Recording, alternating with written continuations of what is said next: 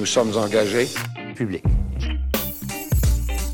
Bonjour et bienvenue à cette entrevue exclusive des engagés publics. Je suis avec Denis Martel. Salut. Salut LP.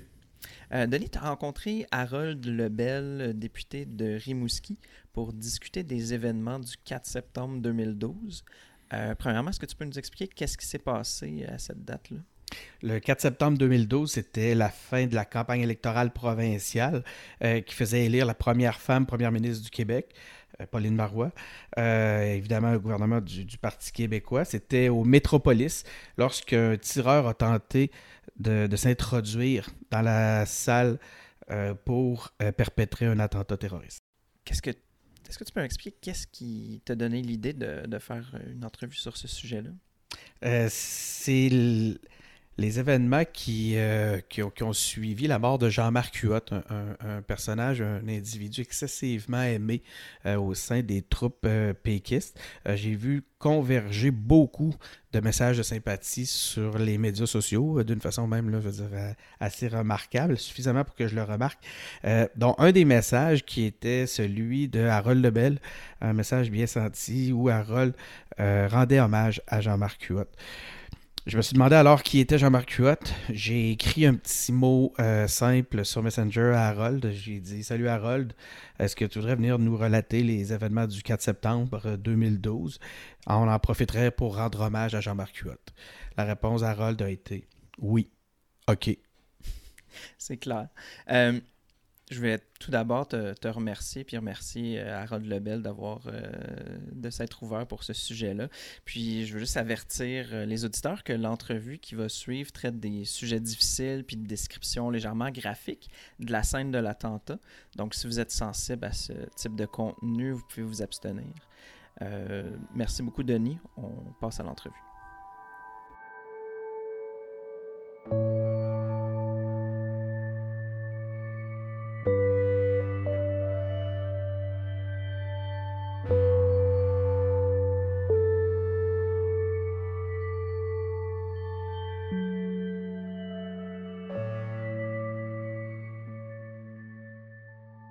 Cette semaine, aux engagés publics, un épisode spécial, un épisode avec Harold Lebel. Bonjour Harold. Oui, salut. Un épisode spécial parce qu'Harold, tu as accepté de, de venir nous raconter euh, les événements du 4 septembre 2012. Ouais. Ce que je te propose aujourd'hui, Harold, c'est qu'on. j'ai comme un. Je me suis fait un, un continuum. là. je me suis fait une mise en récit sous forme de 22 questions qui devraient nous accompagner à travers tout ça. Donc, ça va te permettre de revenir dans, dans- dans les éléments. Commençons par le contexte. C'était euh, à la fin de l'élection provinciale de 2012. La soirée électorale. C'était lors de la soirée électorale. Euh, vous étiez dans quel esprit? Comment s'était passée la campagne? Bon, la campagne, euh, c'était spécial. Moi, j'étais à l'époque chef de cabinet du WHIP, ici au Parlement. Et euh, j'avais pris un sans-solde pour m'occuper, euh, aller m'impliquer dans la campagne électorale. Fait qu'on était, je suis parti un mois à Montréal euh, avec l'équipe d'organisation électorale. Fait que mon rôle à, à moi dans l'équipe d'organisation, c'était de tenir un lien avec les candidats d'un peu partout. On sait que des fois dans une campagne, un candidat peut mal réagir à une nouvelle, peut avoir une mauvaise déclaration, peut être un peu intimidé, savoir quelle position on prend, qu'est-ce qu'on fait. Et moi, j'étais le, le 1-800. là, tu sais. On m'appelait le matin si Ok. bon, Harold, penses-tu qu'on si on s'en va vers ça? Euh, Madame Marois a déclaré quelque chose hier. euh, euh, si je dis ça, c'est-tu correct? Comment on enligne nos flûtes? Qu'est-ce qui va se passer aujourd'hui? C'est quoi l'annonce d'après-midi? J'étais le- je donnais des informations comme ça. Fait que toi, tu avais été au cœur de l'action pendant Pendant- 40 jours. pendant toute la campagne électorale et je connaissais l'ensemble des candidats. Je les avais rencontrés, je les avais, euh, je les avais comme coachés un peu, j'avais discuté avec eux autres dans- du style de campagne qu'on voulait faire. Euh, J'étais le lien avec, euh, avec ces gens-là et je participais au comité stratégique. Donc, toujours très près de Mme Marois? Toujours très près et non, parce que pendant toute la campagne, elle, elle était sur le terrain. OK. Moi, j'étais euh, dans le quartier général. À Montréal. euh, à Montréal. OK, je comprends. Fait que pas nécessairement dans l'autobus. Non, je n'étais pas dans l'autobus. Euh, donc, toi, tu n'étais pas en campagne, hein, autrement que du fait que tu étais en support à la campagne. Ouais, moi j'ai été candidat en 2014. Ok. Là, j'ai fait campagne dans Rimouski. Mais euh, moi, j'ai fait de la. po- Moi, je suis en politique depuis longtemps. là. Je suis un militant des années, euh, dans le mouvement étudiant des années 80. Euh, J'ai été candidat en 89, à 26 ans, à Rivière-du-Loup. J'ai perdu. J'ai été candidat en 94 à Rivière-du-Loup. J'ai perdu contre Mario Dumont, 94. Ah ouais. Et en 94, je suis allé travailler dans les cabinets. J'ai travaillé pour Parizeau, Lucien Bouchard. euh, j'ai travaillé pour euh, Bernard Landry, Guy Chevrette, euh, nommez-en. Mais en 2003, euh, j'étais avec M. Landry. Bernard Landry, la piqûre m'a repris. J'ai pris une petite vacance pour aller me présenter candidat dans Kamouraska contre Claude Béchard. Et j'ai perdu encore, faisait trois défaites. Et euh, 2014, là, je suis revenu dans un cabinet, là, euh, dans l'opposition à ce moment-là. Beaucoup toujours dans l'équipe du WHIP. là. Moi, c'est un peu ça ma, Ta force? ma force d'aller voir les gens, puis de les écouter, puis d'essayer de voir pour les aider.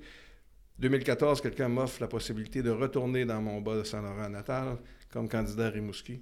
Et j'ai été élu à Rimouski en 2014 par 3000 voix. J'ai été réélu en 2018, dans toutes les circonstances qu'on sait, par 6000 voix. Fait que on travaille fort. Tu travailles fort puis tu as amélioré tes résultats. Ouais, j'ai doublé. ouais. Revenons en 2012. À ce moment-là, euh, juste au, au matin ou à quelques heures justement de cette soirée électorale-là, quel était votre esprit? Quel était l'esprit dans l'équipe? C'était bien. On, on voyait qu'on faisait des gains. Euh, on était euh, très, très confiants. Mais une journée comme ça, pour moi, dans cette journée-là, c'était de préparer la soirée électorale. Préparer le fait qu'on qu'on se ramasse tout le monde dans la même salle, que les candidats euh, élus viennent accompagner Mme Marois éventuellement, que les candidats de défait euh, puissent euh, être là aussi, pas très loin. Je voulais m'assurer que tout le monde soit bien accueilli. Je n'étais pas dans l'organisation de la soirée en tant que telle. Il y avait plein de monde. C'était. Euh, c'est c'est comme un spectacle qu'on qu'on- qu'on organise. hein, c'est comme Il y a un metteur en Il y a un scène. metteur en scène. C'était des gagnés qui étaient là. Il y a, il y a tout ça. Moi, mon rôle, c'était de m'assurer que les, le politique, les candidats et les, ceux élus et ceux défaits euh, puissent être bien accueillis. Puis, euh, bon, fait que j'avais ce soir-là, le soir, toute la journée, on préparait ça. Et le soir, je savais qui allait se présenter au Métropolis.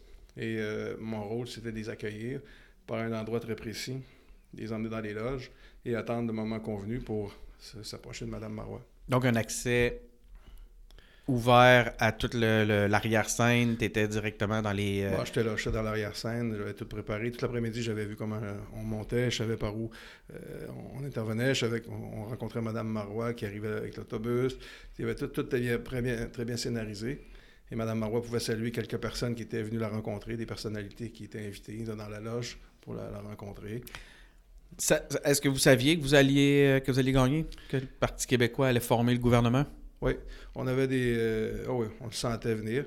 On était même déçus d'avoir été minoritaire là, en soirée. ça, on- En fait, c'est ma deuxième, c'est ma question complémentaire par rapport à ça. Euh, vous, à ce moment-là, vous attendiez encore un majoritaire Oui. ou vous aviez déjà des, des, des signes que ça pouvait être minoritaire? Non, on s'attendait que c'était majoritaire. On souhaitait que c'était majoritaire. Ça a été une déception, ça. Ça, c'est une déception, c'est certain, mais on était. euh, on avait déjà comme préparé un peu les affaires. Moi, j'avais déjà au préalable participé à des petits comités sur, euh, pour faire la, la prise de pouvoir. J'avais identifié des personnes qui pourraient devenir chefs de cabinet de différents ministres.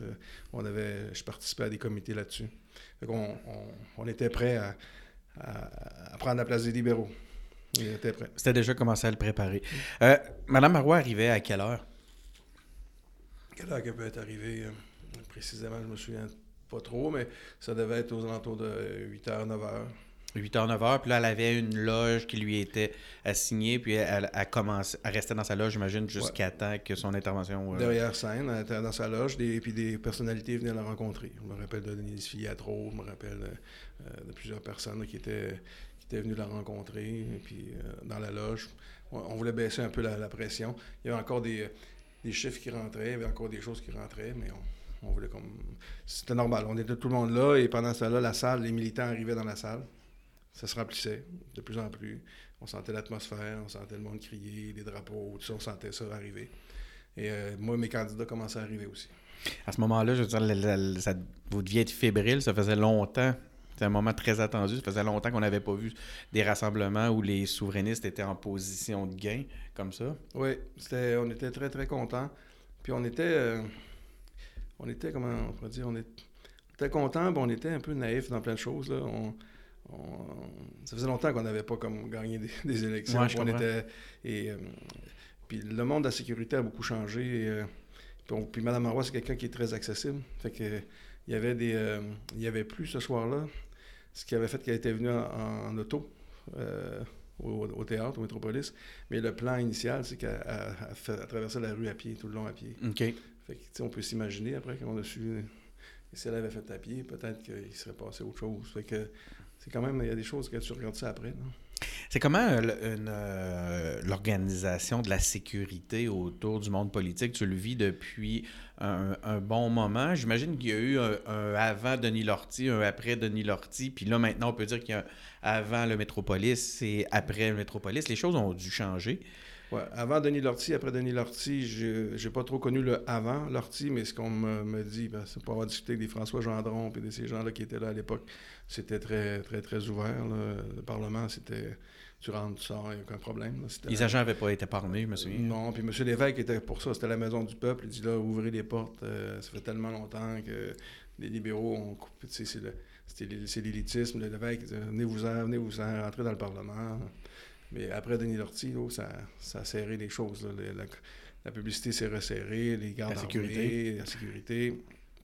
Euh, la- ce que, mais ça s'est comme tranquillement euh, lâ- lâché. À un moment donné, ça, Relâché. relâché, ouais, ça a été plus euh, tranquillement après des années, on a comme oublié, puis ça, été moins... Parce que moi, quand je suis arrivé en- en- dans les cabinets, là, en 94, euh, au Parlement, c'était assez facile de rentrer là. là. Sais, les gardiens te regardaient, ils te reconnaissaient, puis ah ouais, passe, ou euh, tu, tu disais, t'es t'es avec quelqu'un, je le connais bien, ah, vas-y. C'était assez facile. Mais euh, j'ai vu vraiment, là, comme euh, directeur des cabinets du WIP, moi, j'organisais des caucus des députés à l'époque, beaucoup. puis- fait qu'avant Mme Marois, avant le Métropolis, des caucus, ça se faisait assez rapidement. On choisissait la place, l'hôtel, tout ça. ça se faisait assez rapidement. Mais après Mme Marois, je vais vous dire, c'était un autre monde complètement. Les policiers voulaient avoir des plans, Ah, pouvoir avoir des plans de match bien Ben, préétablis. Ben, Quand on va dans l'hôtel, il fallait savoir la liste du personnel, être Oh. capable d'aller vérifier qu'est-ce qu'ils ont fait, ils ont-ils des, euh, des casiers ou pas, euh, liste du personnel de l'hôtel, euh, les propriétaires, qui sont les propriétaires, ça, passe, ça passait vraiment à l'enquête, Euh, les murs, les micros, les, les sorties de secours, euh, puis après ça, on, on installait des caméras euh, temporaires pour le caucus pour voir les passages, euh, si les gens arrivaient quand c'était... Le premier caucus qu'on a fait après l'attentat du Métropolis, c'était dans les Laurentides. et je me souviens, là, il y avait des, des policiers, ça n'avait pas de sens. C'était l'hiver, là, puis des motoneiges qui tournaient autour de l'hôtel. c'était fou, c'était trop. hein. C'était vraiment trop. Mais c'est ça. Il y a eu l'avant, vous avez raison. L'avant Métropolis, puis l'après. La, Sûreté du Québec à ce moment-là, donc, là, je, nous ramène au avant les événements, mais quand même euh, le soir de l'événement, avait pas reçu de menaces, avait pas d'indices qui pouvaient leur laisser croire qu'il y avait une menace. Je vous avoue que j'ai jamais su. J'avoue que moi, personnellement, euh, après, ces- après les événements, euh, je sais pas si on peut appeler ça un choc, un choc post-traumatique ou pas, mais euh, je n'étais pas capable de lire là-dessus. Chaque fois qu'il y avait quelque chose dans le journal ou passait des choses sur euh, euh, le tireur, je, je, passais à la page où je me sentais pas bien, j'aimais pas ça. Fait j'ai pas trop suivi, je sais jamais, puis je faisais exprès pour pas trop suivre euh, toute, l'histoire, mais si j'en si je vois je me souviens comment ça s'est passé, il était sûrement pas prêt. Donc, il n'y avait pas d'indices. Le déploiement qu'on a vu ce soir-là était le déploiement classique. Ce n'est pas un déploiement dans un contexte de, de menace euh, non. particulier. non, non, non, non. S'il y avait eu une menace, il- ça aurait été Ça aurait été encore beaucoup. C'était un déploiement d'une soirée, une soirée électorale comme on a toujours connu dans le passé, à mon avis. C'était pas euh, c'était rien de, de plus que ça. Puis c'était un- une soirée électorale du PQ, c'est-à-dire très, très euh, friendly, très, on a du fun, il n'y a, pas de- y a pas de sang, pas de problème avec ça. C'était... Fait que c'était... hum, Non. Moi, je me suis... En tout cas, je pourrais revenir sur exactement les détails de l'événement, mais moi, les candidats où ils, ils entraient là, dans la... euh, pas loin de, la scène, c'était une grande, grande, deux grandes, grandes portes, grandes ouvertes, avec un escalier. C'était grand, grand. Puis là, on ouvrait les portes, laissait entrer de l'air parce qu'on Ouais, avait chaud. sais. trop chaud. Fait que que t'imagines, c'était pas, c'était pas très sécurisé. La- les menaces francophobes, est-ce que c'est une réalité? Moi, j'ai jamais vraiment été euh, témoin de ce genre de choses-là, mais est-ce que c'est quelque chose, toi, qui, a milité au Parti québécois et qui est encore au Parti québécois depuis, qui est là depuis longtemps, est-ce que c'est quelque chose qui est dans votre quotidien? Est-ce que c'est quelque chose qui que vous percevez ou que vous vivez ou avec lequel vous devez dealer euh, régulièrement? Non, je peux pas dire régulièrement. Non. Non, mais euh, tout le monde a des petites histoires. C'est moi, j'ai militant euh, dans les années 80, 87, 88. moi, j'ai un anglophone qui, qui aimait pas que je fasse de la politique en Gaspésie, qui m'a suivi puis qui m'a punché comme il faut, là, un bon coup Ah de ouais? poing. Ah ouais, ah ouais. Il était pas content. T'es-tu défendu? Ah j'ai reculé. Mais c'est une drôle d'histoire, ça, parce que on était en tournée avec M. Parizeau euh, dans l'Est du Québec. Puis moi, j'étais nouveau, là, président du parti dans l'Est, puis euh, 87. Fait que je... On fait des tournées, mais c'était très difficile pour le PQ. là.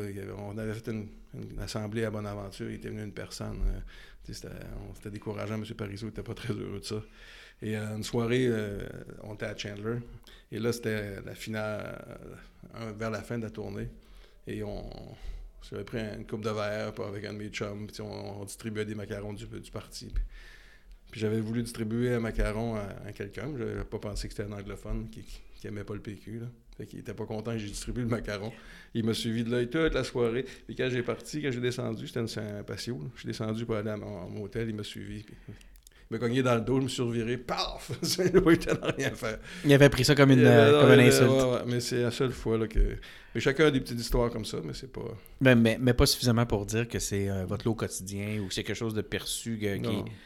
Dans cette histoire-là, juste pour revenir d'une petite parenthèse, le lendemain matin, j'arrive à l'hôtel, M. Parizeau, il était avec Alice Parizeau à l'époque. Il me voit arriver, là, j'étais la mâchoire euh, gelée.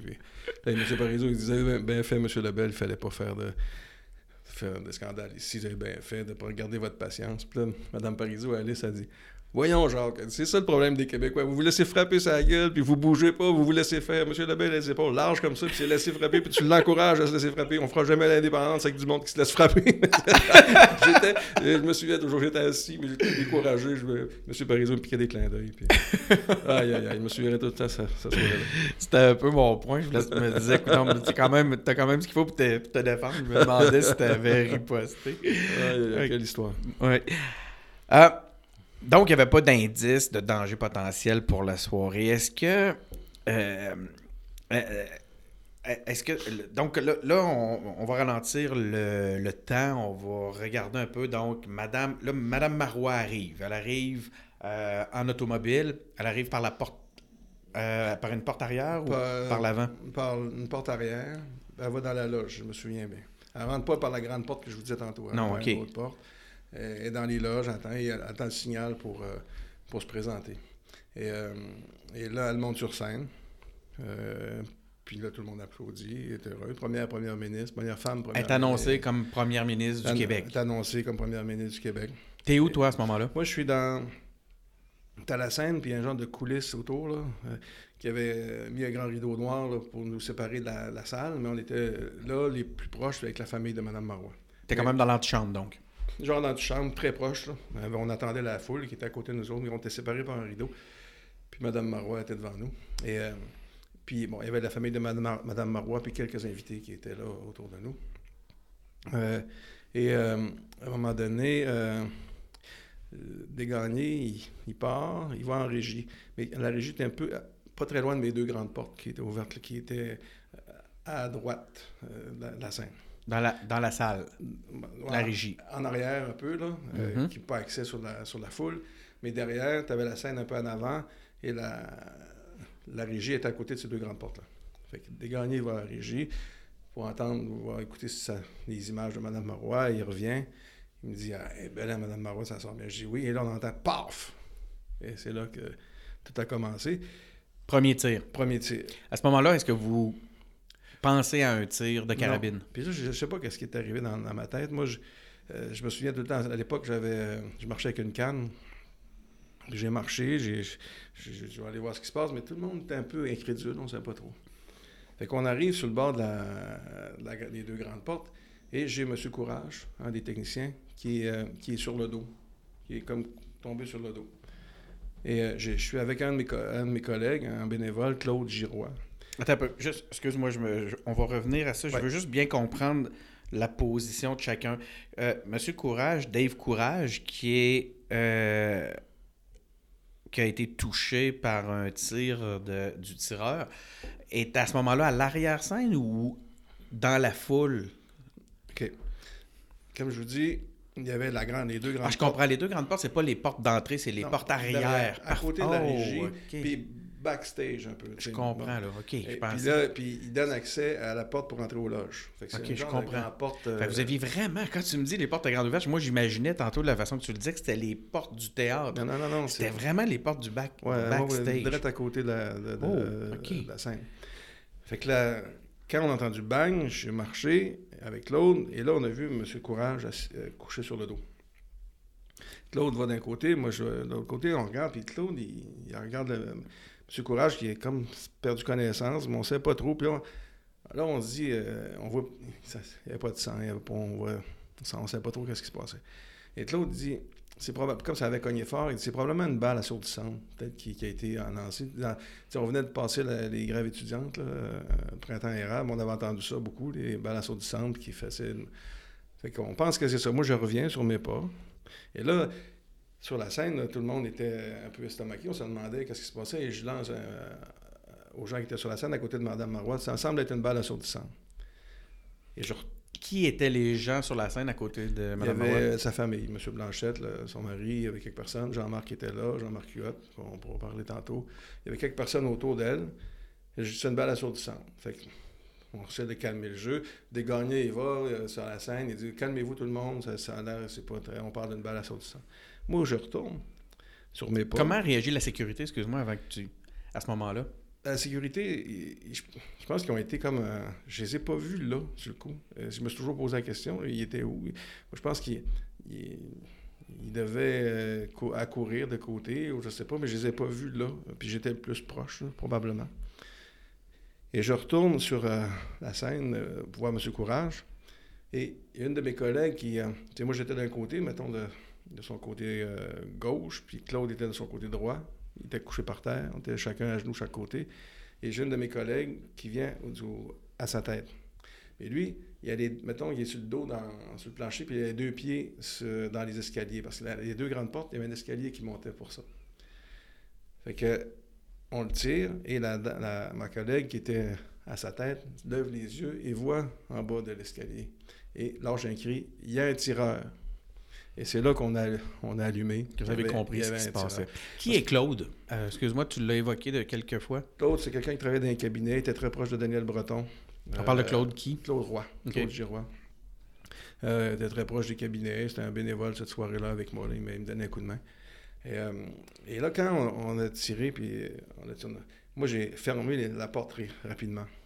Mais là, on a compris que le coup de feu qu'on avait entendu, il avait été tiré du bas des, des escaliers et avait euh, atteint mor- mortellement M. Blanchette, le premier technicien. Denis Blanchet. Denis Blanchet, qui était en bas des escaliers, probablement en train de fumer. Puis lui, vous le voyez pas? Vous voyez seulement Dave Courage? ouais. Et la balle a, a traversé M. Blanchet, il est allé euh, frapper dans la hanche, ou je pense, ou je sais pas trop, dans le bas du dos de, de M. Courage. Mais on, on savait Vous rien n'êtes pas en mesure de le savoir à ce moment-là. Le tireur, à ce moment-là, il est encore dehors, à l'extérieur? Ah, ouais. Quand tu fermes... Quand, là, toi, ton réflexe, quand tu- ta collègue... Peux-tu nous dire, justement, ou- comme on l'a fait pour Claude, qui était cette collègue? C'était euh, Marie Barrette qui travaillait, euh, elle était attachée de presse pour euh, Mme Marois. OK. Elle, elle voit à l'extérieur, à ce moment-là? Oui, elle, elle le voit. Elle voit le tireur? lâche un cri, il y a un tireur. Et euh, Marie, c'est quelqu'un qui est, qui est capable de prendre des décisions, puis qui est assez euh, en possession de ses moyens. Là. Elle a gardé son calme, puis elle dit on le tasse. Et là, Claude Giroux, qui était du côté, lui, de. euh, parce que la porte, le- le- où était M. Courage, d'un bord où j'étais, c'était le côté Seine, puis le bord de Claude, c'est le côté Régie. Et Claude le pris, il a tiré du côté Régie. Moi, j'ai reculé, et on était deux, trois, on a fermé les portes. Quand tu as fermé la porte, qu'est-ce que tu J'ai voyais? rien vu dehors. J'ai pas vu dehors? Non, non, tout ce que j'ai vu, j'ai, ça a été un cri, tout le monde, euh, ça s'est mis à paniquer. J'ai poussé la porte. Et là, j'ai vu arriver des policiers devant moi, euh, avec, euh, comme dans un film, là, avec le, le- le revolver pointé là, sur moi qui descendait. Et, mais Il arrivait de l'extérieur, il eux? arrivait de la scène. Et c'est là que. Il arrivait de scène. ouais, ils ont comme. Il y en a deux qui ont pris en charge Mme Marois avec Jean-Marc qui est arrivé euh, un des premiers. Jean-Marc Huot. Ouais. On va en parler maintenant, puis on va revenir sur la suite des événements. Euh, Jean-Marc Huot est. C'est qui Jean-Marc Huot? Juste pour les auditeurs, euh, Jean-Marc Huot est euh, un, un, personnage proche du parti, proche de Mme Marois. Euh, je demandé à Harold qui, qui nous éclaire un peu sur qui est Jean-Marc Huot. Il faut que vous sachiez que Jean-Marc Huot est mort cette semaine, tout récemment. J'ai jamais vu. Moi, moi personnellement, j'avais pas vraiment. Je savais pas qui était le personnage Jean-Marc Huot.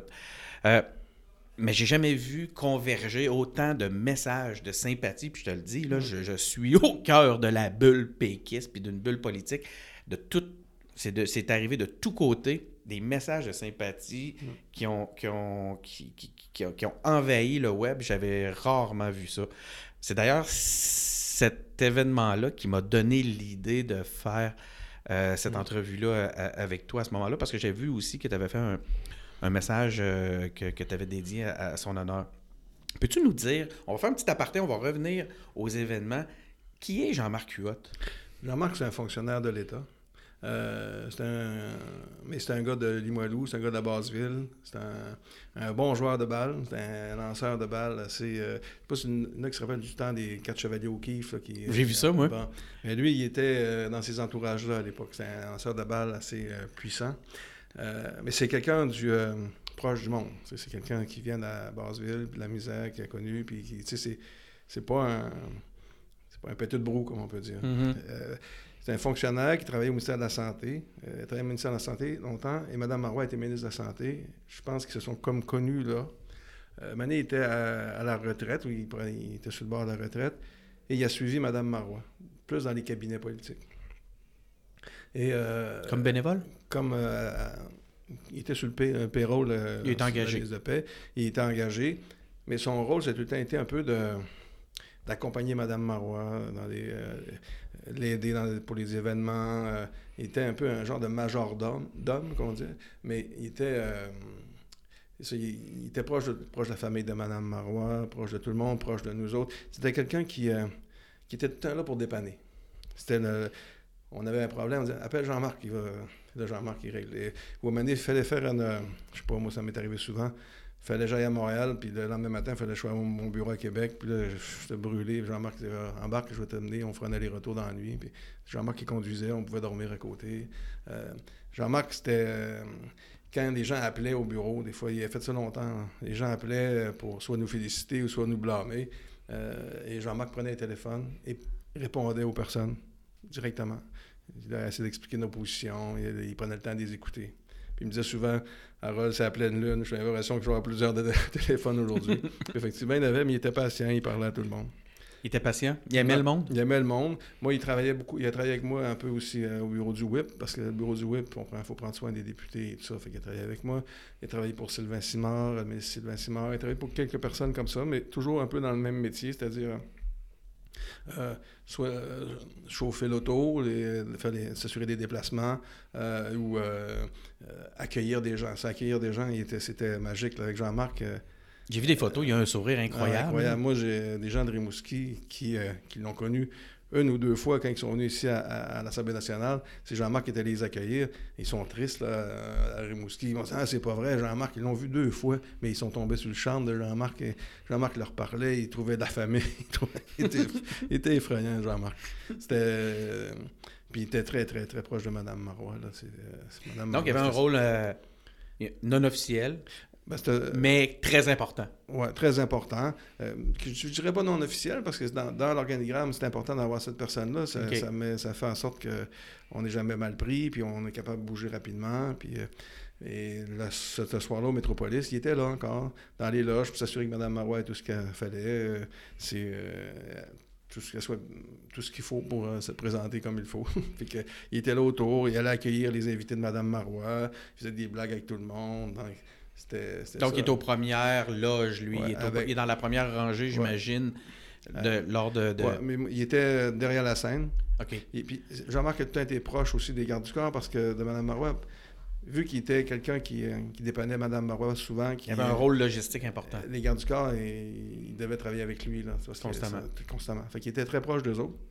Et c'est pour ça que ce soir-là, quand c'est arrivé, puis il a fallu sortir Mme Marois, Jean-Marc était avec les gardes du corps très proches, puis il a été le premier à, à se tirer pour. euh, Ben, il y a cette photo-là photo. saisissante qui finalement est la photo qui a, sa- qui a- qui a cristallisé l'histoire par rapport à, ouais. à cet événement-là, où on tour, a deux individus qui viennent justement se, euh, s- Ils tirent s'interposer, se pitcher sur Madame Ils ont Marois pour la protéger. Ils ont Moi, pas l'air app- tiré du mauvais. chacun du même bord. Chacun ça, ont l'air de vouloir l'amener chacun de leur côté. J'ai appris cette semaine que ce ne sont pas deux policiers.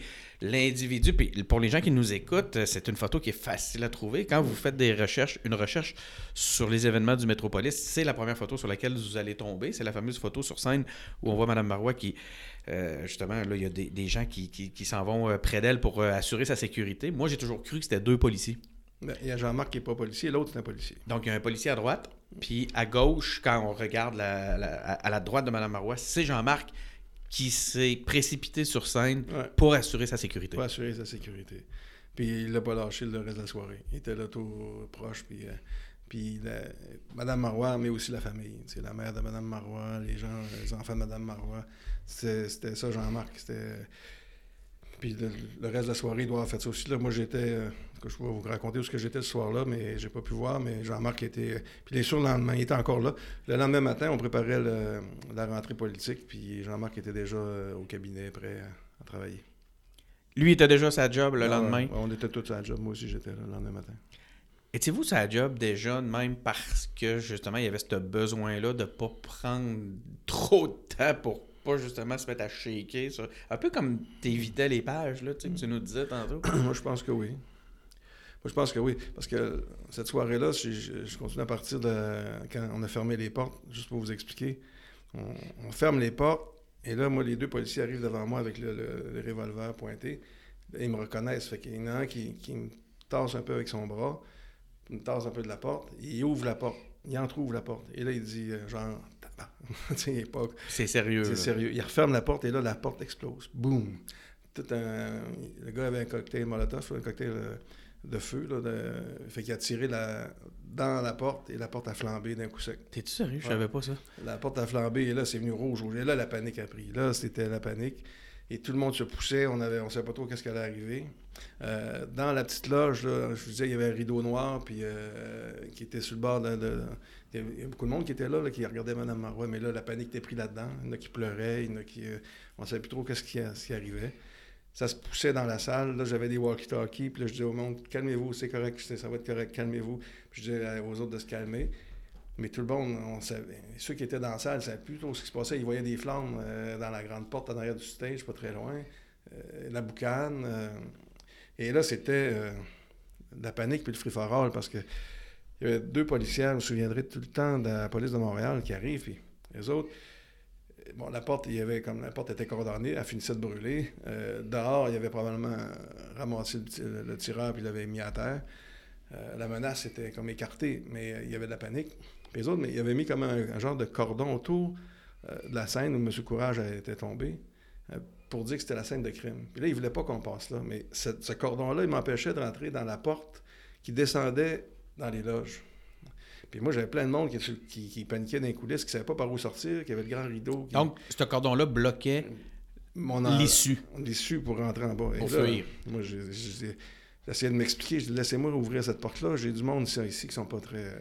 Qui sont en panique. Je veux les redescendre en loge. Elle n'est pas question, elle n'est pas question. Et là, c'est un des gardes du corps de la, sûreté qui lâche un cri. Il dit Harold, vas-y, laisse-les passer. Puis là, les deux policiers sont tassés. On dit Ah. J'ai fait rentrer du monde dans la loge. Essayer de calmer le jeu. Et là, euh, les, policiers, les, ambulanciers sont venus chercher M. Courage. Les affaires comme on voulu se- se calmer. Et, euh, et là, Mme Marois, je pense qu'elle a fini son discours. Elle a dit à tout le monde de partir tranquillement. euh, quand, de Oui, pas je me paniquer, souviens. Moi, j'étais puis, euh, chez moi devant la télé. euh, ouais, non? Elle disait de partir tranquillement, fait que le, le spectacle est arrêté là. Tout le monde est revenu et là, on était dans les loges en bas, tout le monde, Madame Marois avec les autres, puis là, on- tout le monde se. se il n'y avait pas. euh, y Est-ce que vous réalisiez ce qui venait de se non, on passer à ce savait pas le moment-là? décès dehors encore. On ne savait pas qu'il y avait eu un décès dans le bas des escaliers. On Mais réal- même que vous étiez face à un attentat. Non, on comprenait euh, pas. là. On- mais on était en dedans, fait qu'on voyait pas tout. On voyait les choses à la télé par en dedans. qu'est-ce qui se passait dehors, mais on savait pas trop. C'était comme un peu. C'était fucké. On voyait dans la télé que c'était passé direct à côté de nos portes, mais on pouvait pas sortir, on savait pas trop. C'était policier-là qui a donné l'ordre aux policières de te laisser passer, qui a dit, qui, a imposé. Ça, c'est des espèces de super policiers non, qui non, ont... Non, non, non, non? C'est des, gardes du corps de Mme Marois. Il, devait avoir 4 ou 5 gardes du corps, je me souviens plus trop. Mais ces gars-là sont pas habilités à te donner des ordres qui vont au-dessus de non, non, mais là, c'était on se débrouille. Là, C'était genre, laisse faire ça. Laisse faire ça. Il y avait du monde qui pleurait. Laisse faire la procédure. Là, on, pense. C'était la logique qui parlait, C'était deux corps la de nécessité. différents. Tu avais la police de Montréal, puis ça, c'était la SQ. Puis là, il y a, quelqu'un, je pense que c'est la police de Montréal, qui vient me voir. Puis elle me dit euh, Vous avez vu ce qui s'est passé? Je dis Ouais, il dit il voudrait, On aurait besoin de témoins pour faire la reconstituer de. Je dis OK. Et là, au moment où j'ai dit OK, ils m'ont installé à côté, dans une petite salle, au Métropolis, puis ils dit parlait plus à personne. Tu n'avais plus le droit de contact. Ouais. Et mon chum Claude Giroir, qui était, qui était aussi euh, témoin, ils l'ont mis d'un côté. Puis ils nous ont tous placés. Et ils, protègent, ils isolaient les, les, témoins pour protéger l'histoire. Ouais, pour pas qu'on contamine euh, nos histoires. Et là, ça a commencé ma soirée. Il devait être, euh, à ce moment-là, il devait être 11h, 11h30, je sais pas, autour de ça. Et là, on m'amène avec deux policiers qui viennent me chercher. Ils m'amènent dans un auto de police. Ils m'amènent au poste de police à Montréal. Puis ils font ça pour chacun. On se ramasse une douzaine au poste de police, chacun dans des, euh, dans des isoloirs. Là, dans des... Et comme à télé, avec deux policiers en avant de toi, puis toi, tu es assis là, puis devant, tu juste pas les menottes. Parce que, et là, ils te posent plein de questions. Comment tu as vu ça? Comment, ça s'est passé? Puis là, je raconte un peu cette histoire-là. Et là, il est rendu deux heures et demie. Et là, le monde essaie de m'appeler, savoir ce que je suis. Et, là, il me dit non, vous répondez pas, pas de texto. Je dis là, ils sont inquiets, ils ne savent pas ce que je suis. Là, il me dit OK. Fait là, j'écris un texto, j'y monte. Il dit OK, tu peux l'envoyer. C'est quelque chose, hein, vraiment. Puis là, deux heures et demie, à peu près, il y en a un qui vient me voir. Le policier dit là, je suis désolé. Il dit c'est la Sûreté du Québec qui prend la suite de l'enquête. Puis là, les enquêteurs s'en viennent, puis ils partent de Québec. Fait qu'il dit, il faut attendre. J'ai dit, de Québec. J'ai deux heures et demie. Les autres, ils roulent à 200 km/h, ça à 20 par contre. mais gars, ça prend au moins deux heures, deux heures et demie avant qu'il arrive, qu'il parle à tout le monde, puis ça arrive à moi. Et euh, j'ai raconté l'histoire. Mais toute cette, cette nuit-là, je l'ai passée dans ce cubicule-là avec le. le tu n'as pas pu célébrer ah, la victoire. Puis non seulement je célébrais pas, mais j'étais fatigué, puis j'étais. C'était pas Jojo. Là. Fait, un, moment, puis un des deux policiers venait de Québec. Fait qu'on nos enfants avaient joué du hockey à Québec, fait qu'on avait parlé de hockey un grand bout de la soirée. parler d'autres choses, mais. Puis là, moi, je savais pas là, comment ça s'était fini. Tu es dans, complètement isolé. Fait qu'à 5h, 5h30, ils nous ramènent à les policiers nous ramènent à, notre hôtel. Là, j'étais avec l'autre dans, dans, l'auto de police. Il y a un policier qui dit c'est une grosse soirée, il y a eu un mort. Il nous explique. Toi, tu savais pas encore? Non, je savais pas. Il dit il y a un décès, l'autre euh, il, est correct, mais il a été blessé. Puis là, on apprend tout ça. Puis là, il dit Vous, euh, monsieur, le, celui qui est décédé, M. Blanchette, c'est le numéro un. M. Courage, qui a eu la balle, c'est le numéro 2. Il regarde Claude, il dit Vous, vous étiez le numéro 3, puis il me regarde, vous étiez le numéro 4. En termes de séquence de décès. Arrêtez-toi, là. Euh, et là, je suis resté. on est resté gelés tous les deux, on s'est regardés, puis puis là, il nous amène à l'hôtel. Il t'a rendu quelle heure? Il était 5h, 5h30. Donc, à 5h du matin, c'est là que tu as réalisé ah, ah, que ah. tu as été en danger. là, j'étais en danger. Et là, je suis allé à ma chambre d'hôtel, juste à côté. J'ai regardé mon téléphone. J'avais une réunion à 8h, 8h30 pour, euh, avec Mme Marois pour préparer la, relance, euh, le gouvernement. 8h30, je me suis présenté à Place Ville-Marie. Mme Marois m'a regardé, elle a dit Harold, as-tu besoin d'aide? J'ai dit Non, ça va aller, Mme Marois, on va se mettre à l'ouvrage. Si tu as besoin d'aide, tu me le dis, on a des. J'ai dit non, ça va aller, on se met à l'ouvrage. Est-ce que tu penses qu'il aurait dû t'imposer de l'aide? Oui. Ah oui, hein? Oui. Tu pas, tu pouvais pas, t'étais pas en bonne position de, décider si tu avais besoin d'aide, me semble. Non. Non, aujourd'hui, je, pense que j'en parle, puis tu vois, j'ai. C'est un moment qui est. qui. Euh, c'est particulier. J'ai vu. Euh, Ma soeur était comme invitée. Elle, euh, je la voyais pleurer. J'essayais de la calmer de loin. Elle était dans la loge, pas loin, avec son chum. Son chum avait aidé à fermer la porte. Tout le monde paniquait. J'essayais de calmer le jeu. J'ai pris sur moi beaucoup. J'ai travaillé fort. Ma soeur a eu un choc post-traumatique plus. C'était musculaire. Mané, euh, tous les muscles ont lâché pendant une couple de, semaines. C'était difficile. Claude, euh, ça n'a pas été facile pour lui aussi. moi, je m'en ai tiré. Mais euh, ça me rattrape. Des fois, je disais que des fois, c'est comme. moi, quand je vais dans une activité publique, j'en fais plusieurs, là, je fais des discours. puis, quand je vais, je regarde où sont les portes. Je regarde si j'ai une porte derrière moi. T'es es survigilant. Ouais. Euh, je regarde a une porte derrière moi. Je n'irai pas. Hyper vigilant, qu'on dit. Je n'irai pas si. Il n'y a pas de place de sortir vite pourtant. Et euh, je sais pas moi s'il y a une chaise qui tombe pendant la, la soirée ou euh, là je viens comme un gros coup de frisson. Là, je, Fait que t'es resté avec des, Ouais. avec des, traces. Des traces de ça, c'est sûr.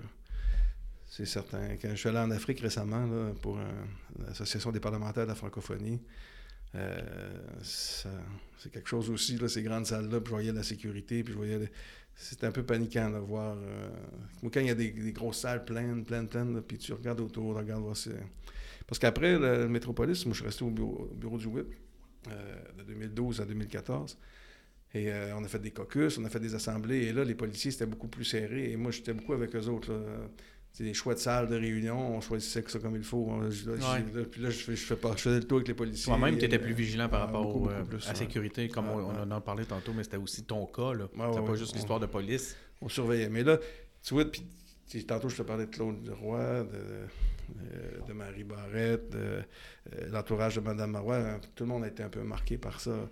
Mais euh, Mme Marois, c'est une femme solide. euh, Par- Parle-moi Euh, donc hmm. de sa réaction ce soir-là. Comment. que- que- Vas-y, dans l'ordre que tu as envie, explique-moi un peu sa- comment est-ce qu'elle l'a vécu, sa réaction et son après. J'ai l'impression que Mme Marois a, été, euh, a voulu, euh, en bonne mère de famille, calmer tout le monde. Parce qu'elle s'est dit, si moi je panique, tout le monde va paniquer, je paniquerai pas. Tu penses qu'elle a été consciente, Ah elle? ouais, ouais, je suis pas mal elle a volontairement connais, ouais. fait ce choix-là. Ouais. Elle a décidé qu'il fallait pas qu'elle laisse transpirer de la panique, puis que ça pourrait... euh, Puis elle n'a pas voulu en faire une... un- C'est vraiment sa décision. Elle n'a pas voulu en faire un, un événement politique. Certains lui ont reproché en disant Pauline, c'était vraiment c'était un attentat politique. Sur Wikipédia, Ouais. c'est comme Mm. ça qu'il est présenté. Et Mme Marois voulait comme pas, euh, pas jouer ça. Elle- Puis dans le fond, elle voulait comme lancer son, elle voulait lancer son, son gouvernement comme il faut. Là. Elle avait Ouais. des, c'était- elle avait des voulait pas- engagements. ouais, ouais, ouais, elle voulait ouais. pas que ça vienne euh, Ouais, ouais, ouais. distraire aussi de tout ce qu'elle avait à faire. Fait que, elle voulait profiter du moment. Déjà que le fait d'être minoritaire était un peu déçu de tout ça, mais il fallait qu'elle fallait qu'elle se ressaisisse, puis il y avait des choses à faire. Puis, euh, C'était une façon en même temps de ne pas laisser gagner cet événement-là parce que Ouais. ça aurait justement pris le dessus sur l'événement qui était l'élection d'un parti. Sûrement, je pense que c'est- ouais, du Parti québécois. t'as pas tort. je pense. Wow. Ouais, ouais. Mais je veux dire, ça demande. euh, C'est toute une preuve de leadership. là. Ah ouais, non, non, c'était quelque chose. C'est une démonstration stratégique euh, Mm. euh, vraiment intéressante, impressionnante. Oui, parce que le lendemain, je me suis- on était à Place Ville-Marie.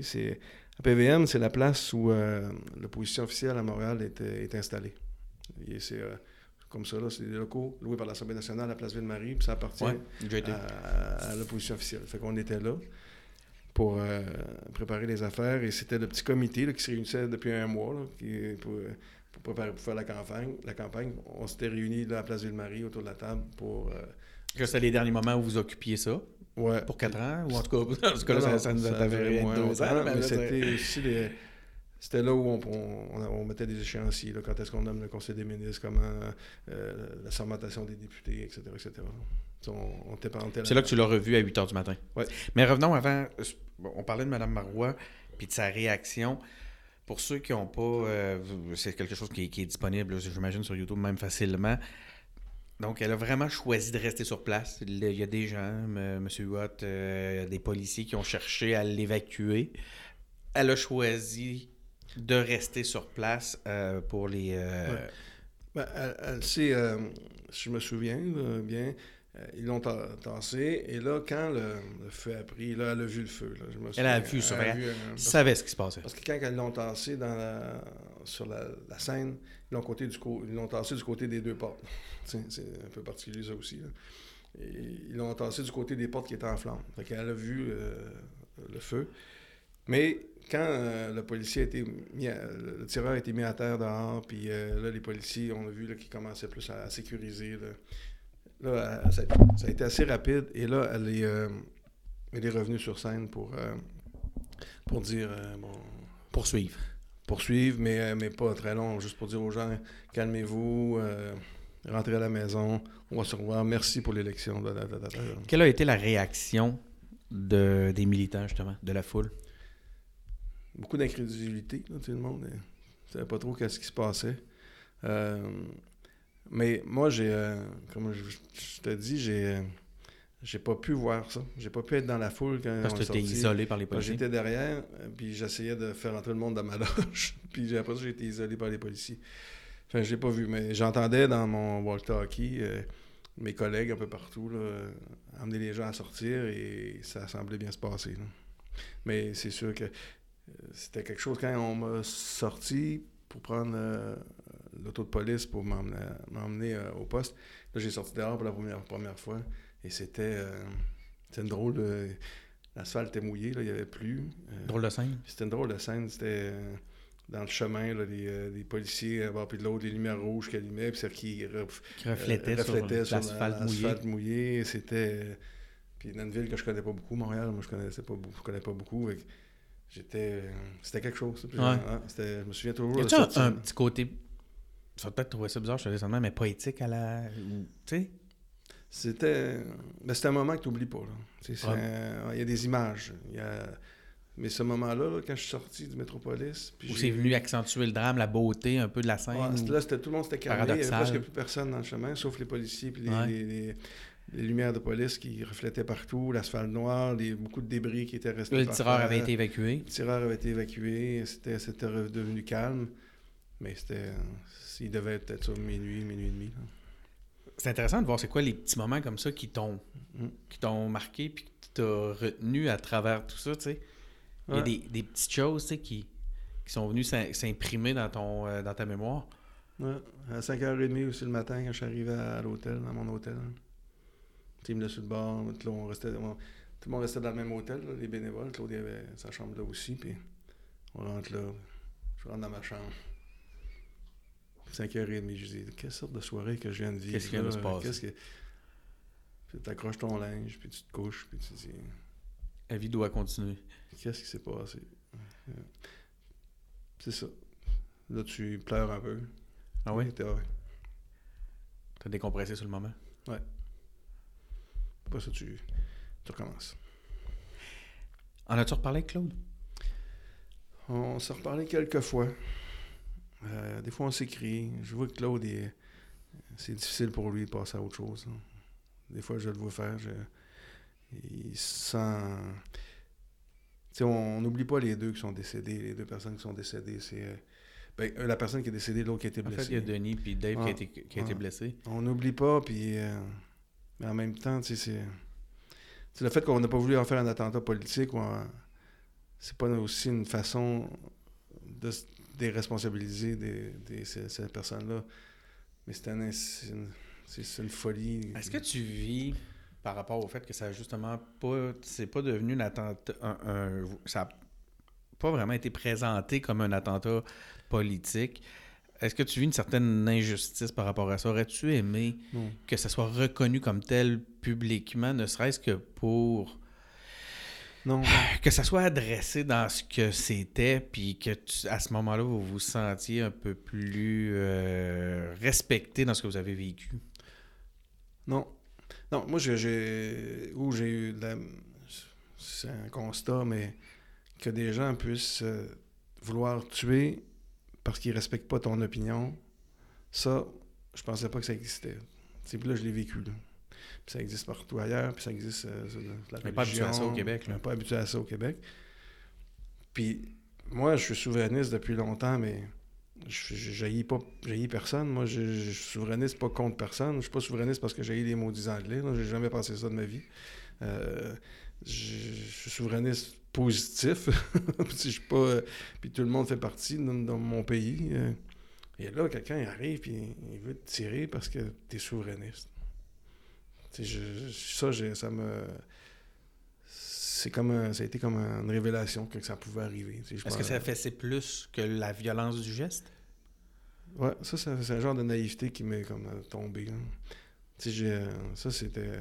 Puis l'autre affaire où on se sent un peu coupable, c'est ça, puis peut-être Claude, euh, des fois, quand on s'en passe un peu, ça, c'est... Tu sais, on parle de toute l'affaire, de courage de Madame Marois, on parle de ce qu'on a vécu, nos chocs euh, post-traumatiques, on parle de tout ça, mais il y a quand même quelqu'un qui est décédé, hein, Ouais. puis qui a une famille, hein, puis... euh, qui, qui, euh, que cette personne-là était un technicien, qui avait probablement pas d'opinion politique particulière, qui était venu juste aider, qui allait fumer sa cigarette parce qu'il était, Il a été, il a été lui- abattu à l'extérieur. abattu, parce qu'il y a un gars qui haïssait les péquistes qui était en dedans, mais lui, il avait rien à cirer de ça. il était un technicien. De- il travaillait, puis, lui, ouais, puis l'autre qui est blessé, puis qui traîne ça depuis euh, longtemps.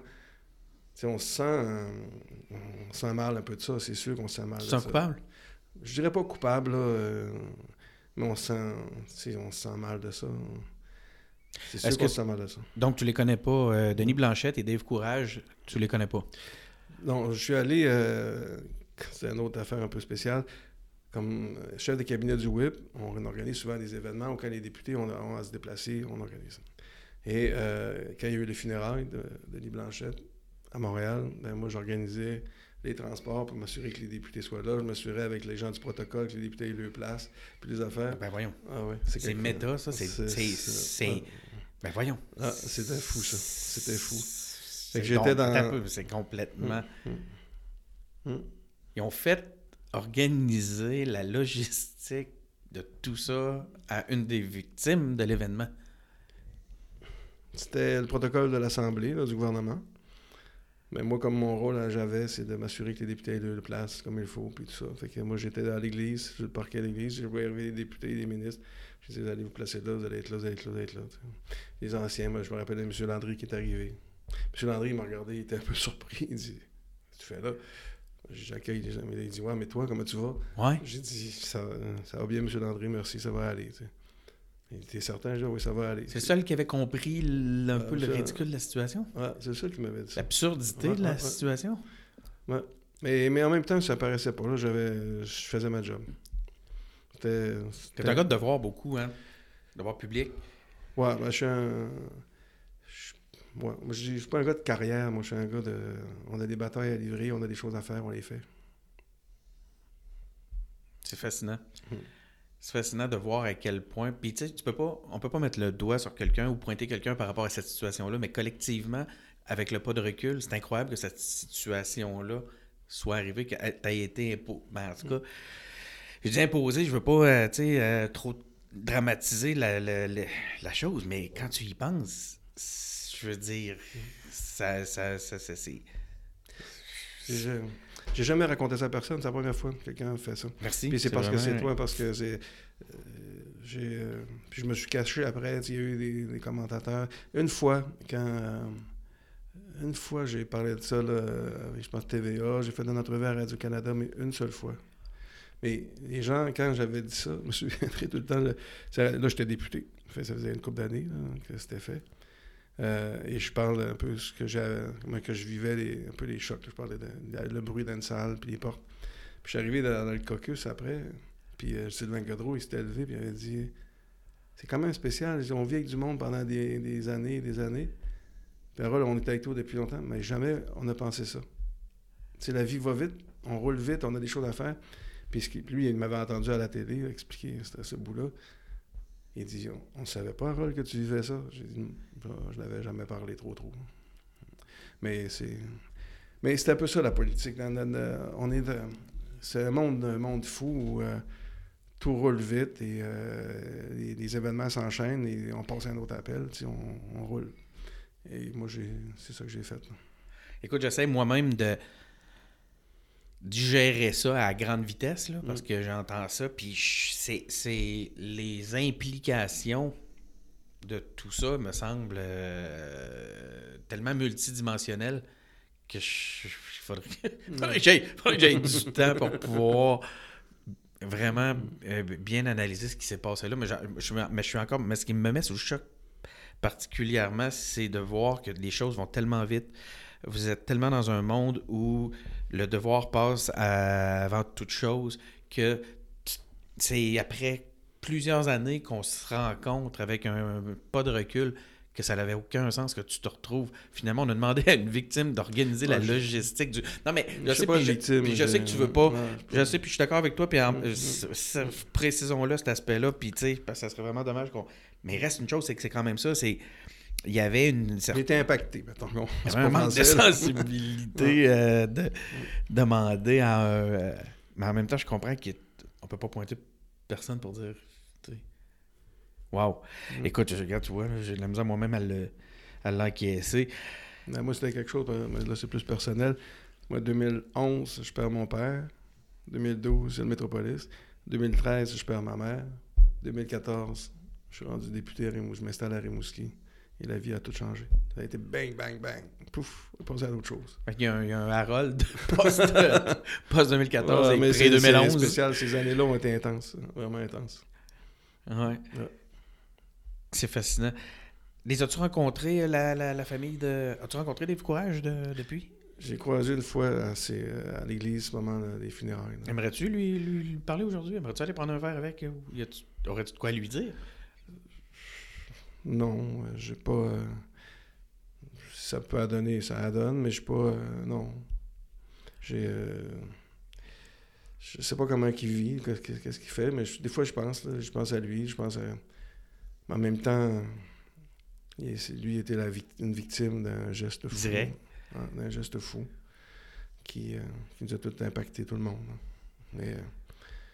Puis comme je suis pas à Montréal, rapidement je suis revenu à Québec, puis là je suis à Rimouski, fait que je suis loin des de Tu jamais eu cette, occasion-là? Puis la, la famille de Denis Blanchette, est-ce que. non Jamais plus? revu. Jamais revu. Je les ai vus cette fois-là.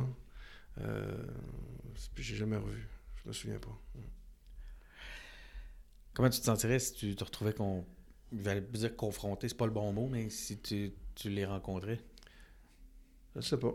Je sais pas. Mais je me sens pas coupable de, de- personnellement. Je, je pense pas que la, la famille politique est coupable de ça. C'est, la folie. Mais je trouve, euh, je trouve ça triste, ce qu'ils ont vécu. Puis triste que ça a pris une victime comme ça. là, que c'est arrivé à cette personne-là qui ne demandait pas ça. Qu'elle a juste fumé sa cigarette. C'est fou.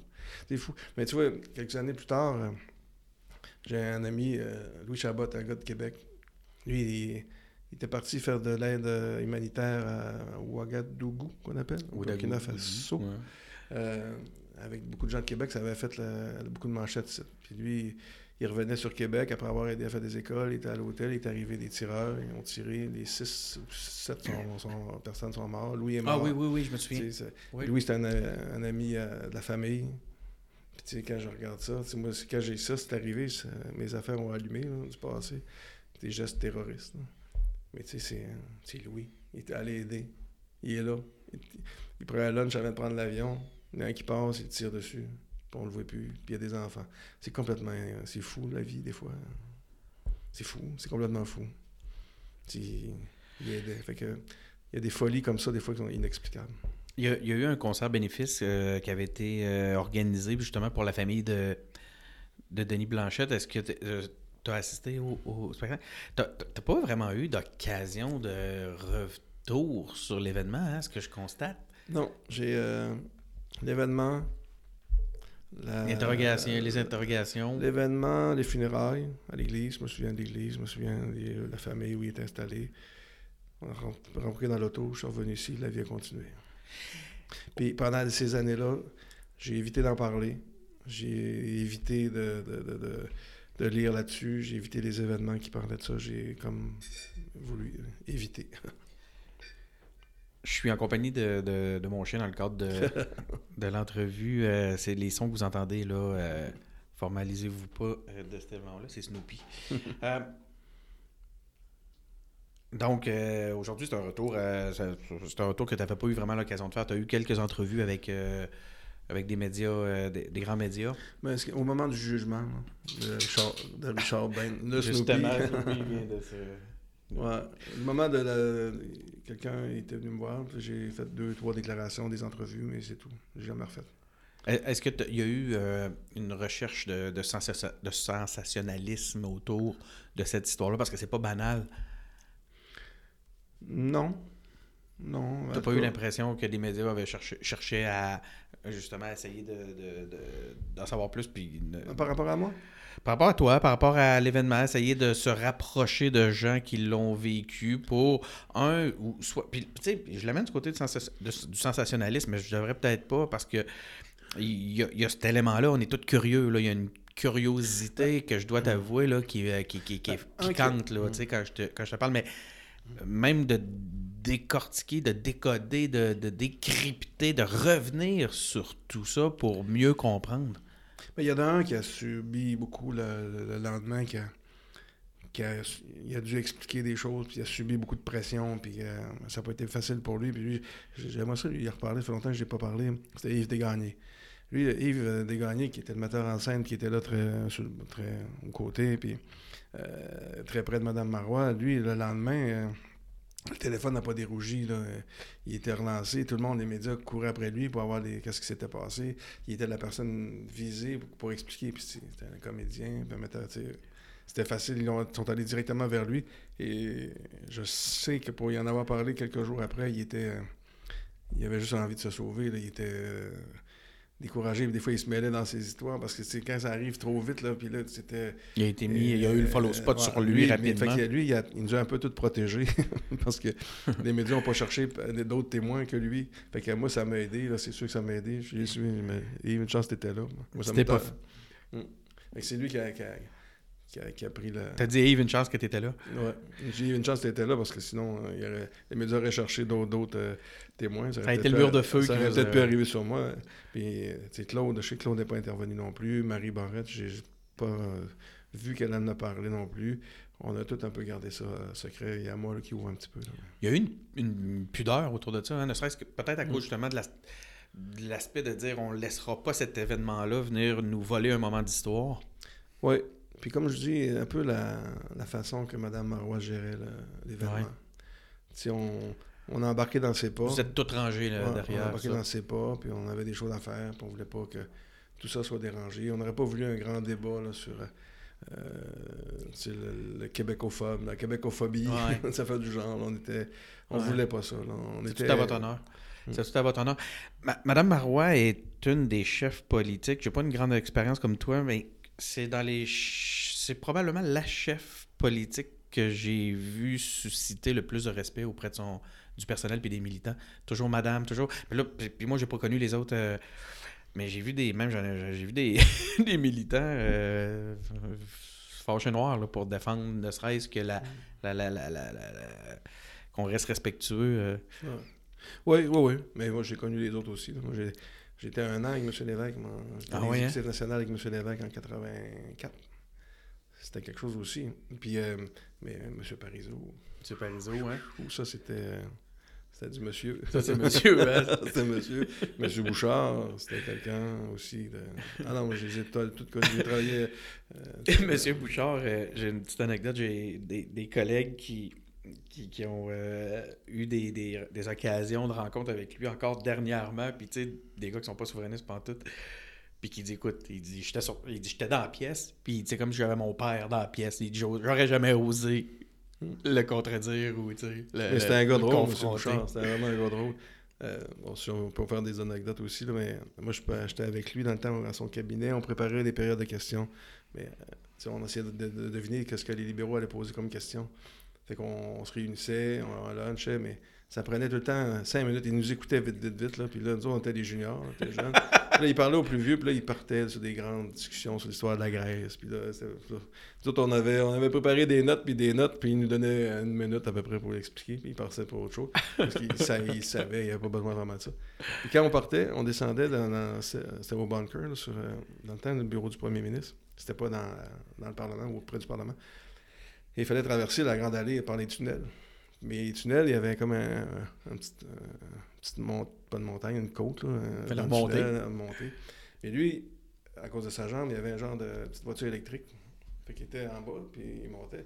Puis maintenant, il disait Harold, puis là, moi, j'étais avec ma canne. là. Il disait Harold, explique-moi donc, euh, tu sais quoi, là, par rapport aux régions, là, j'ai pas trop compris. Et là, je marchais à côté de lui, puis il montait la vitesse tout le temps. Il te faisait, il me il faisait te faisait travailler. avant, euh, j'étais rendu en haut, puis il me regardait avec un gros sourire. Ah, Je t'ai fait marcher, hein, je t'ai fait marcher. Il dit, mon. Aïe, aïe, aïe, aïe. Il était drôle. C'est un gars de. Écoute, en fait, t'as quel âge? euh? J'ai 57. OK. J'ai commencé jeune. J'ai commencé jeune. Parce que là, j'écoute tes histoires, c'est... Ah, je pourrais en compter. T'as- euh, t'as vécu tous les beaux, euh, t'as vécu tous les grands moments, les, les beaux moments. C'est, ah, Il y en a plein. t'as une chance, Ah. t'es chanceux à Mm. travers tout ça. Revenons à, à l'événement, le, procès. Est-ce que tu as été appelé à témoigner? Non, personne m'a appelé, j'ai pas couru après ça. J'ai euh, j'ai pas euh, j'ai pas voulu voir les résultats de l'enquête, j'ai pas voulu. Je sais qu'il y a des choses, mais je j'ai euh, pas voulu, puis il y a eu comme un genre de c'était comme on touche pas à ça. Comme- je sais pas. Tu veux dire, on touche pas à ça? Euh, les gens autour là, du politique qui ont été mêlés un peu, euh, qui étaient autour. Il y avait un mot d'ordre? Non, mais c'était comme. euh, on, force pas. là. Des fois, j'en ai parlé. Là, euh, J'avais des collègues qui étaient au cabinet de la justice qui avaient vu passer probablement des affaires. Puis là, ils me regardaient avec un petit sourire. On a dit, Carole. Puis on l'a dit, je, je poussais pas pour. le- Je, je voulais pas en savoir plus. Puis il, sent, il le sentait. Puis il forçait pas pour m'en Un, un espèce de réflexe de, de protection, à d'autoprotection. Passer à autre chose. passer à carrément à autre chose. Ouais. De, euh, comment tu comment as reçu le verdict? Je. C'était ça qui devait être fait. T'espérais pas un. T'as pas une déception, t'as pas, Non, une- non, non. t'as non. pas un sentiment de justice, t'as pas un- Non, non, ben, il, Pour ça a suivi son C'était un coupable, c'est sûr qu'il était coupable. là. Il, il a tiré, puis c'était un fou qui a tiré, puis que. Puis il crie. C'est sûr qu'il était coupable. Pour le reste.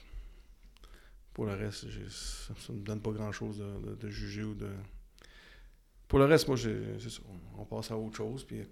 Mais il faut qu'il y ait. C'est pour ça que j'en parle quand même. mais Il faut qu'il y ait quand même un peu de mémoire dans ça. Il faut pas que ça soit complètement oublié. C'est vrai que on, on peut être. on peut avoir une certaine pudeur, n'a pas trop en parler, ben, mais en même temps, il faut qu'il y ait des choses qui restent.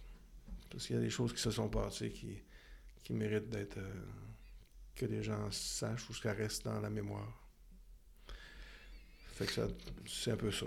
Mais pour le reste, il faut pas que ça vienne trop, euh, trop chambarder nos vies. Il faut pas accrocher après ça pour qu'on pense à ça tous les jours. Sinon. Est-ce que tu penses que l'événement occupe la place qu'il devrait dans l'histoire?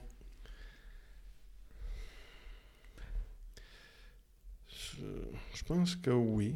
Je pense que si je regarde comment l'histoire de l'ortie, ça, avait- ça, ça dans l'histoire. Je pense que le métropolis, ça reste aussi dans l'histoire. Euh, ça va ça va rester dans l'histoire du Québec. Je pense que ça va, c'est sûr. C'est quand même le soir où la première femme première ministre est arrivée au Québec. C'est quand même quelque chose. C'est la première fois qu'au Québec, on a une femme qui est première ministre, on arrive elle est sur la scène pour voter, faire son, sa victoire, puis un fou qui, va, qui vient tirer, puis qui, qui, euh, qui abat un, un homme qui est là dehors, qui, demande, comme je dis, qui est allé fumer sa cigarette, qui blesse un autre. Tu sais, c'est maudit. Tu sais. Ça n'a pas de sens. Ça peut-tu réarriver? Ça pourrait-tu encore arriver, un truc comme ça? Moi, je pense que la sécurité est tellement. C'est plus vraiment la même chose qu'avant. Tu penses qu'aujourd'hui, les... Non. la sécurité est prête à faire face à, à- à tous les... euh, Je pense que oui, mais ce qui est arrivé à la mosquée montre que des fois. Ouais, mais ouais, c'est ça. les- Mais là, il y a, des- y a La même- folie humaine, des fois, Ouais. on peut pas juger jusqu'à ce que ça peut aller. Ouais, ouais. Mais par rapport à- au Parlement, par rapport aux hommes politiques, ça, plus c'est euh, c'est beaucoup plus serré. hein. C'est le Parlement, là, toutes les, les nouveautés, là, le, le- le pavillon d'accueil, les, euh, les accès au Parlement, c'est plus ce que c'était. C'est les cartes d'accès, euh, les portes, les. euh, c'est vraiment. C'est triplé. Moi, j'ai fait le. Quand j'étais au bureau du WIP, on travaillait à, à- à essayer d'avoir des plans pour le- la sécurité du Parlement. Fait qu'on est allé visiter quelques parlements dans le monde. Puis, euh, tu sais, à, à l'Assemblée nationale à Paris, j'étais allé en Irlande, au Parlement irlandais, j'étais allé à Londres, j'étais allé à- en, Suède, euh, j'étais allé. euh, et c'est. euh, c'est partout, là. On se compare... On se compare avantageusement, on se compare... tout le monde a fait sans- ça. Tout le monde, on- tout le monde on a- a des mesures de sécurité, C'est euh. c'est fou. Ouais. C'est- un peu dommage parce que des fois, c'est comme euh, sais, René Lévesque disait souvent, puis c'est encore ça, c'est la maison du peuple. Quand on, on accélère la sécurité, c'est. euh, c'est euh, C'est la liberté qui perd. ouais. Mais je pense qu'ici, à Québec, on a réussi à avoir un bon compromis. Après-midi, j'étais en commission parlementaire sur euh, l'avenir des médias.